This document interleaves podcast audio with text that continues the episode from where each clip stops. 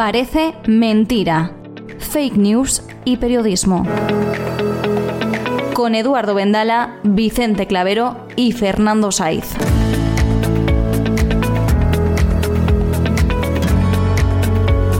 Hola a todos, os damos la bienvenida a un nuevo episodio del podcast Parece Mentira, que será el último eh, de la segunda temporada. En el mes de septiembre estaremos de vuelta los contertulios habituales que están aquí hoy conmigo. Aparte de mí mismo, Roberto Vendala, Vicente Clavero, ¿qué tal estás, Vicente? ¿Qué tal, Eduardo? ¿Cómo estamos? Muy bien, yo muy bien. Y te veo bien también a ti. Y Fernando me alegro de que me veas bien. ¿Qué tal, Fernando? Hola, pues muy bien, muy bien, estupendamente. A ver si rematamos la temporada. Y vamos a rematar yo creo que otra vez con un tema que no va a dejar de estar de actualidad y creo que además puede ser demasiado frívolo llamarle estar de actualidad porque es gravísimo para todo el mundo que es la guerra de Ucrania y todas sus consecuencias. Nos sigue siendo un terreno absolutamente abonado para, para la desinformación, que es nuestra especialidad. Y hoy vamos a retomar el tema porque creemos que se lo merece.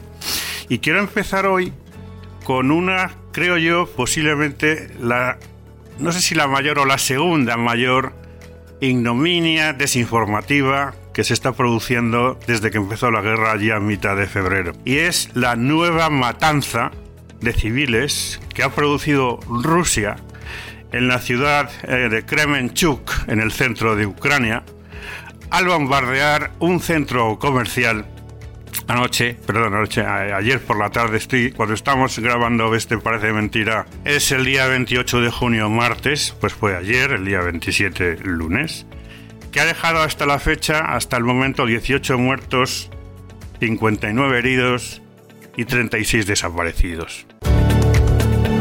Parece mentira. Fake news y periodismo. Esto ha sido recogido por toda la prensa occidental como otra matanza no tan importante en número, pero sí en ignominia, como la matanza de Bucha, que fue al finales de marzo y principios de abril. Y la versión oficial del Kremlin es que no se ha bombardeado un centro comercial, sino unos hangares estadounidenses de armas. Este, esta información la están recogiendo los medios oficiales eh, rusos y los medios occidentales están, están eh, recogiendo la versión real, que es que han bombardeado un centro comercial y hay fotos, vídeos y toda la información que queráis en cualquier medio que abráis ahora mismo. Yo creo que es una más de las, eh, de las piezas del puzzle que Putin está intentando hacer creer a su mundo, porque hoy, aparte de esta versión que recogen algunos medios como Medusa, eh, que es un medio ruso, un medio hecho por rusos en Letonia, sobre la versión del Kremlin, acerca de que no estamos bombardeando un centro comercial sino hangares rusos, uno de los medios más, eh, más difundidos en Rusia, que es el Metro, es ese, ese, periódico que en su momento aquí en España y en otros países recogía la entrada del metro, ese sigue funcionando en muchos sitios, incluidos varias ciudades rusas. Pues ese periódico Metro, que es mm, básicamente amable, mar y peces y todos son colorines, está abriendo hoy con una información que dice, los petersburgueses escapan del calor en las fuentes y el Golfo de Finlandia. Esa es la información que están recibiendo los rusos en Rusia sobre este tema. Es otra pieza más del puzzle propagandístico de Rusia, del que sabremos más, entiendo, a partir de hoy con la cumbre de la OTAN que tenemos en Madrid. Vamos a tener manifestaciones pro-Rusia en Madrid, lo cual es, eh, en fin, para, para y no echar gota. Pero estamos hablando de lo mismo, propaganda rusa que intenta engañar a su propio pueblo. No sé cómo los estáis viendo esto vosotros, Fernando o Vicente. ¿Quién quiere empezar? Sí, eh, yo creo que los ejemplos que han puesto, que has puesto, Eduardo, son mm, muy significativos de la falta de libertad de expresión que, que, hay en Rusia. Podemos hablar, yo creo que con cierta propiedad, de lavado de cerebros en, en Rusia. Es, digamos, una, por usar la terminología impuesta por Putin, una operación especial para manipular al extremo a la población rusa.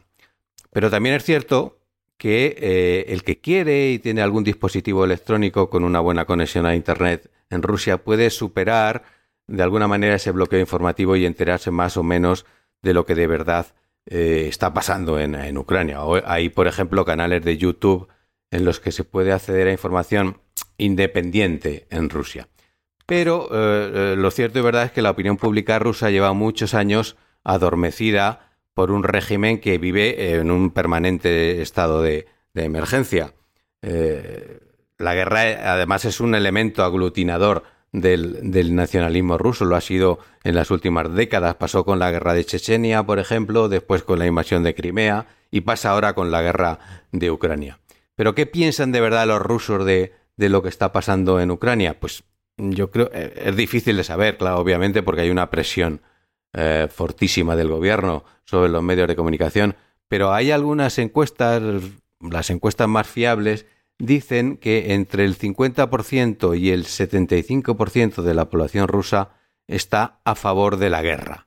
Estos son datos que ha publicado el, Wilson Center, que es un, think tank, un, laboratorio de ideas eh, estadounidense de Washington, y bueno, pues son datos muy, muy elevados, ¿no? Desde luego son menos eh, porcentajes inferiores a los que presume el gobierno de Putin, pero son porcentajes muy altos para una invasión de este tipo y yo creo que quita cualquier esperanza de que se produzca una reacción interna que detenga la guerra en, en Ucrania. Vicente. Es que es consecuencia lo uno de lo otro, ¿no? Es decir, que la opinión pública mayoritaria, no unánime, pero sí ampliamente mayoritaria en Rusia sea favorable a la guerra, yo creo que es consecuencia precisamente de ese lavado de cerebro al que os referíais antes y que se está haciendo eh, promovido por, por, el gobierno de Putin. Eh, a mí me da la sensación, después de varios meses, de conflicto bélico eh, de dos circunstancias que no me tranquilizan nada. Una es que, como recordaréis todos y desde luego seguro que recuerdan nuestros, nuestros oyentes, eh, hace ya tiempo que se decía prácticamente que el, ejército ruso había fracasado en su invasión de Ucrania, que mm, prácticamente eh, estaba en retirada y mm, por otro lado, que con las sanciones impuestas al régimen, eh, Putin iba a tener eh, su capacidad de resistencia muy mermada. Y Putin sigue ahí, y sigue, nunca mejor dicho, dando guerra, ¿no? Y no solo no se ve un final del conflicto armado, de la invasión propiamente dicha por el ejército ruso, sino que además eh, todo lo que ocurre alrededor lo que está empujando a Occidente es a una uh, crisis económica brutal.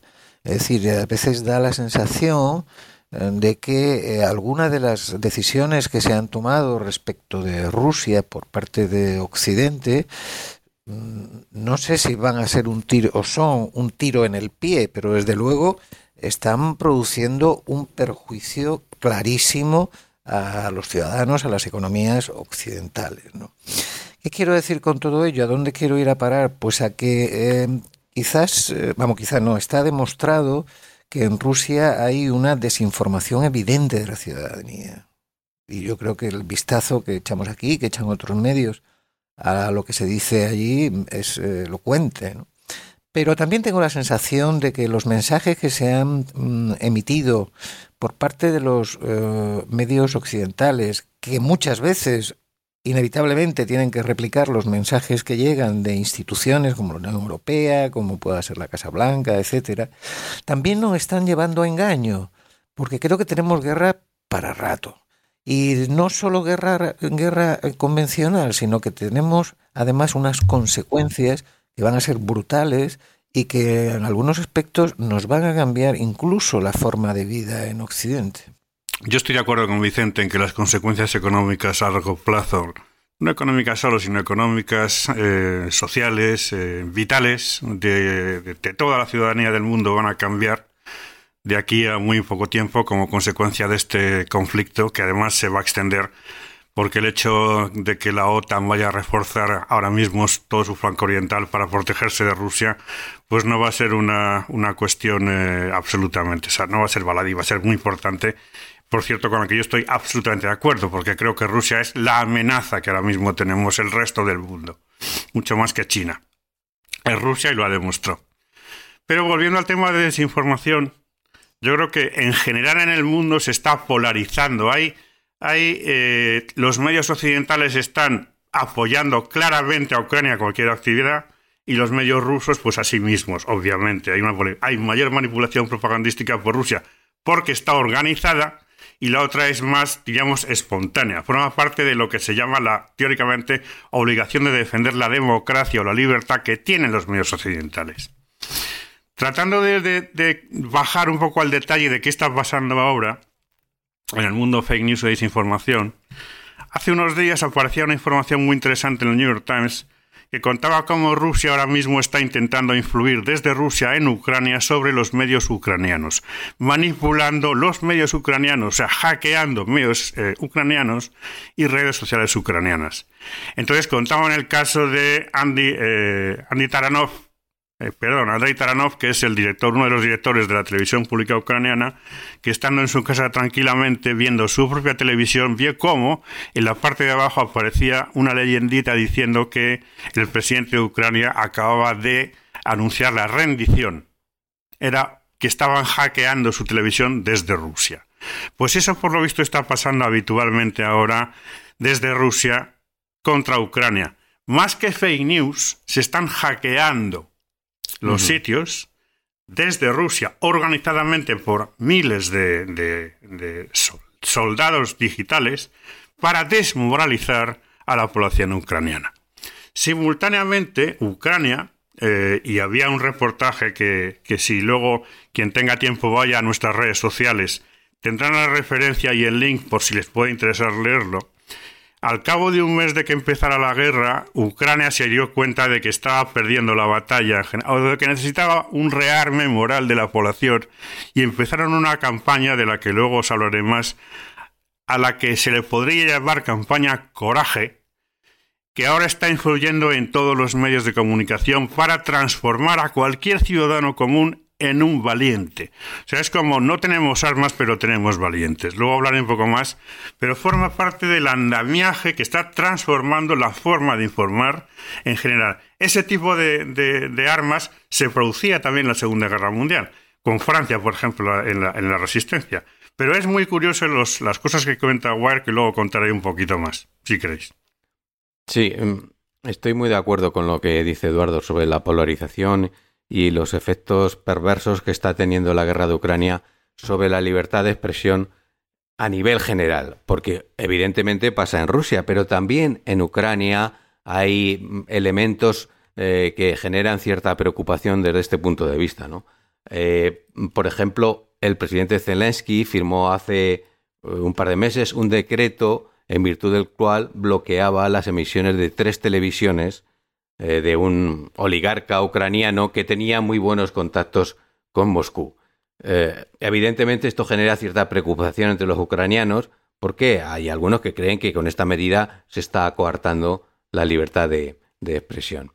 Y en línea con todo esto, a mí me gustaría destacar el último informe de Reporteros sin Fronteras, que como sabéis es una ONG eh, periodística. Es un informe de bastante reciente, del mes de mayo, en el que em, elabora una clasificación sobre la libertad de expresión en el mundo.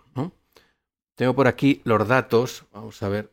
Y bueno, la principal conclusión es que la guerra tiene efectos devastadores sobre la libertad de información en, en la zona, sobre todo en Rusia y en Bielorrusia, obviamente, que están clasificados en el ranking en los puestos 155 y 153 de 180 países.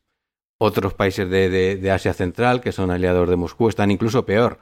Turkmenistán, por ejemplo, está en el, en el puesto 177 y allí, según el informe, eh, los medios de comunicación ignoran por completo eh, la guerra de Ucrania. O sea, eh, ni una palabra, no existe. ¿no? ¿Cómo, estamos nosotros en ese ranking? Bueno, pues te lo puedo decir. nosotros estamos relativamente bien. Estamos en el puesto 32. y hemos bajado tres escalones eh, respecto al año pasado porque nos ha penalizado, lo que hablábamos un poco antes, pero a nivel, a nivel doméstico, nos ha penalizado la polarización de los medios, su tendencia a confundir información con opinión y, nos ha penalizado también la precariedad que sufren los profesionales, que son tres lacras que evidentemente aquí conocemos muy bien. Mm, ¿Sabéis cuál es el mejor país de, del mundo en libertad de información? Dinamarca, Noruega. Sorpréndenos, Fernando, sorpréndenos. no sé, por, no, no, sorpréndenos. No, Eduardo ha dado en el clavo, es Noruega. Y ah. después están todos los nórdicos, los escandinavos, está Dinamarca, está Finlandia, está Estonia. ¿Y cuál es el peor? Aquí no hay sorpresas. China. Rusia. No, no, no tampoco. Corea del Norte. Corea del Norte, efectivamente. Corea del Norte es el, es el que ocupa la, la, posición número 180. Bueno, o sea que entre el silencio que ha impuesto Putin entre, entre los medios rusos y de los países afines y algunas otras cosas como las que hemos visto aquí, pues la libertad de, información está sufriendo mucho en la zona y yo diría que, que en todo el mundo. A mí me preocupa em, no solamente que haya una polarización general, no solamente que en Ucrania se estén dando episodios de mm, posibles em, acciones contra la libertad de expresión, sino la uniformidad que hay, por ejemplo, en nuestro país, no salgamos de aquí, a la hora de interpretar y de posicionarse respecto de ese conflicto. Vamos a ver, no se me entienda mal, no estoy mm, defendiendo que exista equidistancia o neutralidad eh, respecto de lo que está ocurriendo allí, ¿no? Quiero decir que eh, es muy difícil encontrar en los medios eh, no solo impresos, sino también audiovisuales o sobre todo audiovisuales, es muy difícil encontrar voces de contraste respecto de lo que es la opinión generalizada, ¿no? Y, e incluso se han dado casos que probablemente vosotros recordéis y nuestros oyentes de auténtica cancelación, eso que se llama ahora con nombre con el que se le llama ahora al aislamiento, al condenar al ostracismo, ¿no? Yo recuerdo mm, personas que, eh, poniendo un contrapunto eh, menos lacerante respecto de, de Putin, cuya actitud no hace falta que lo diga, me parece absolutamente lamentable, impresentable y condenable, pero ha habido personas que han intentado poner contrapuntos en esos debates televisivos que llevan semanas y semanas, meses en realidad, hablando de Ucrania, y que han sido canceladas esas personas, se les ha dejado de invitar a los sitios porque lo que decían, digamos que era incómodo para la verdad instaurada, esa verdad que, lógicamente es muy favorable a Ucrania y muy, muy contraria a, Estado, a, Rusia. Yo mm, eso mm, no me gusta porque eh, soy partidario de la libertad de expresión en Rusia, en Ucrania, en España, en Estados Unidos, en todos los sitios. Insisto, y no se me entienda eso como una defensa de la neutralidad o de la equidistancia, para nada. Pero sí me molesta, me resulta sospechoso o sospechosa la uniformidad de criterio que hay en la inmensa mayoría de los medios en relación con ese conflicto.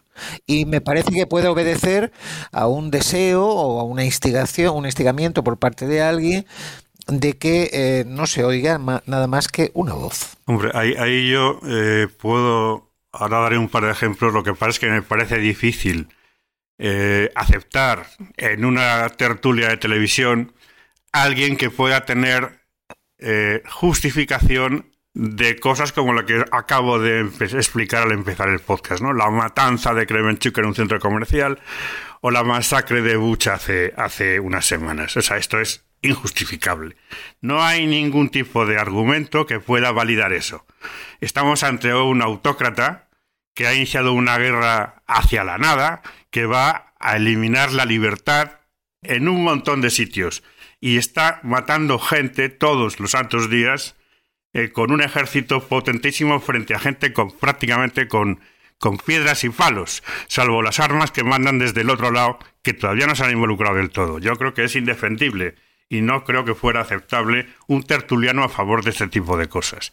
Dicho esto, hay algunos medios, y yo hablo de, hablo de dos, uno está en inglés y otro está en español, aunque se llame Le Monde Diplomatique, que creo que tratan con bastante equidistancia, como tú dices, Vicente, el, el conflicto. O sea, no simplemente es qué malos son los rusos y cómo sufren los ucranianos, que sí, sino que son mucho, bajan mucho más al terreno, dicen dónde se están equivocando los ucranianos, dónde se están equivocando los rusos, qué tipo de aciertos, qué tipo de estrategias van más allá. Y son un sitio que lleva tiempo ya y que es medio clandestino, aunque aquí tenemos acceso, pero es raro que lo tengamos porque yo creo que los rusos conseguirán eliminarlo dentro de poco, que es de Moscow Times que está en inglés y que está hecho por distintos ciudadanos de distintas nacionalidades que viven en Moscú y que se las han apañado para que no les cierren el chiringuito, aunque creo que no está alojado en Moscú, y son todos clandestinos. Es un sitio que merece mucho la pena ver, de Moscow Times.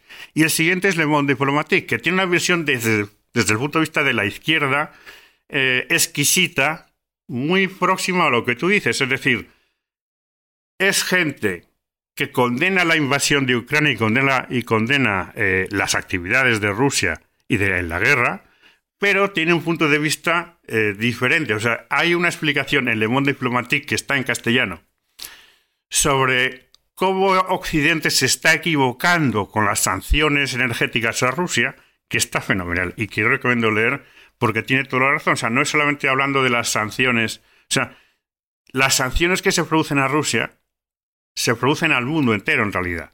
Claro. Y la culpa de que los precios del gas, del petróleo, de la luz, de todo estén despendolados, no la tienen solo los rusos, la tiene Occidente, la tiene Estados Unidos, la tiene Alemania, la tienen muchos más países que Rusia. Y muchas más crónicas que están muy bien documentadas y muy explicadas, sin necesidad de defender lo indefendible que son las matanzas. ¿Vale?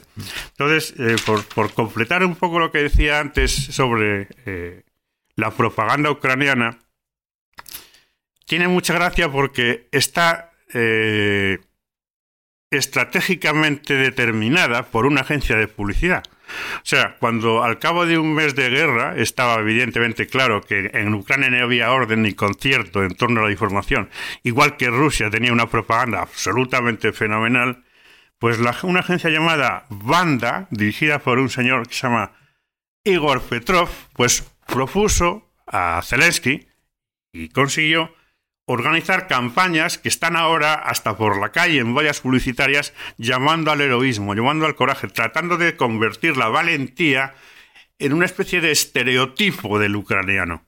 Y empieza a contar casos pues de gente que con su pequeño camión va con pequeños actos como rescatar perros y gatos abandonados, llevar cascos que se han recogido de sitios a otros sitios donde hacen falta, llevar comida, o sea, es como pequeños heroísmos que forman el conflicto, el, concepto coraje como representativo de lo que hace falta al país.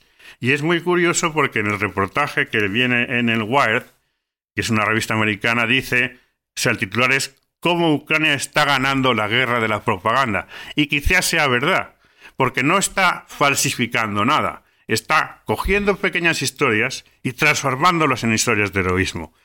El problema está en hasta dónde llegas con eso. O sea, ¿cuándo empieza eso y dónde empieza la duda sobre la reputación de la certeza de que todo eso está ocurriendo? Antes de que empezara eso, se inventaron cosas como que un señor estaba derribando aviones rusos sobre Kiev y eran imágenes de un videojuego. Entonces, me refiero, ahí está el debate, ¿no? Esto es una campaña de publicidad organizada en todos los medios ucranianos y en la calle, porque hay vallas publicitarias con la palabra coraje, pero ¿dónde empieza el punto en que el resto de democracias empieza a dudar de lo que se está publicando en los medios ucranianos? Ese es el gran debate. ¿Hasta dónde llega lo que puedes hacer y lo que no puedes hacer?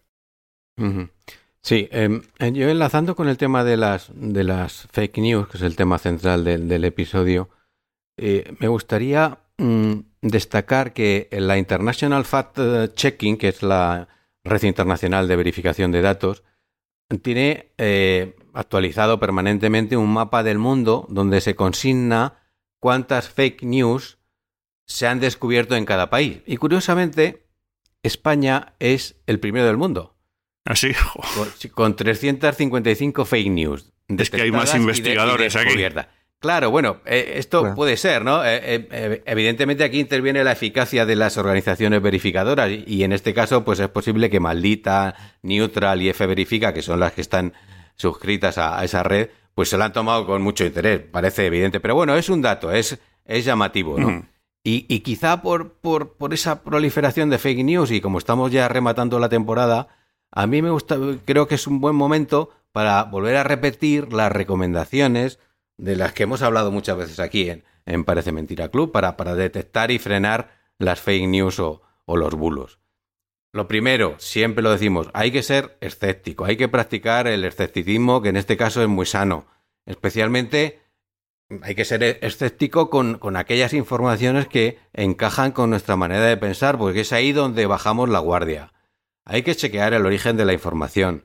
Y si por lo que sea uno no puede encontrar de dónde viene esa información, pues mm, a- habría que hacer sonar todas las alarmas porque, porque muy probablemente se trata de, de- fake news. Hay que recurrir, como mencionábamos antes, a las organizaciones y a los medios de comunicación especializados como, como eh, F Verifica, Neutral y, y Maldita. Ella- Ellas detectan muchas fake news de- de oficio, pero además les puedes pedir que verifiquen determinadas informaciones. Ojo también con la sátira y la broma, porque hay informaciones que pueden pasar por verdaderas cuando son eso, la típica broma de Internet. En fin, en definitiva, no difundir ni compartir nunca si no se está completamente seguro de la fiabilidad de la fuente. Yo creo que estas recomendaciones las tenemos que tener siempre grabadas en, en mármol para, para evitar que, que volvamos a salir eh, en, en el mapa de, de- de esta red como lo- las, eh, el país donde más eh, fake news se han detectado en el mundo. Bueno, chicos, no sé si nos está acabando el tiempo este episodio, salvo que Vicente nos añada una, una última comentario antes de despedir. No, no, no, yo subrayar lo último que ha dicho Fernando que me parece absolutamente esencial y es no compartir nada de lo que tengamos una más mínima sospecha de que no es mercancía correcta, sino que es un fake news. Sé que es muy tentador rebotar según qué mm, supuestas informaciones, pero creo que tenemos que cortarnos y no contribuir a viralizar aquellas eh, fake news que o, o- o posibles fake news sobre las que tengamos la más mínima sospecha porque nos estamos haciendo un flaquísimo favor a la sociedad. Parece mentira. Seguimos con las fake news y periodismo en Facebook, Instagram, LinkedIn y Twitter. Búscanos como Parece Mentira Club.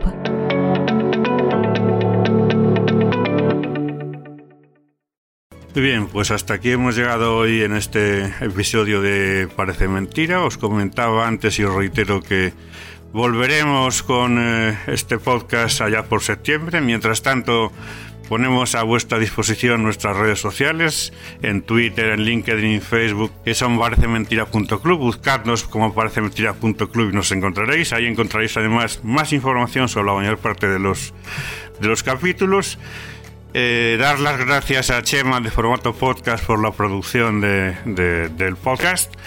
Y sin, con poco más que añadir, nos, nos despedimos hasta el mes de septiembre. Muchísimas gracias a todos, Vicente, Fernando y, y Chema. Que tengáis unas buenas vacaciones. Un abrazo para todos y feliz verano.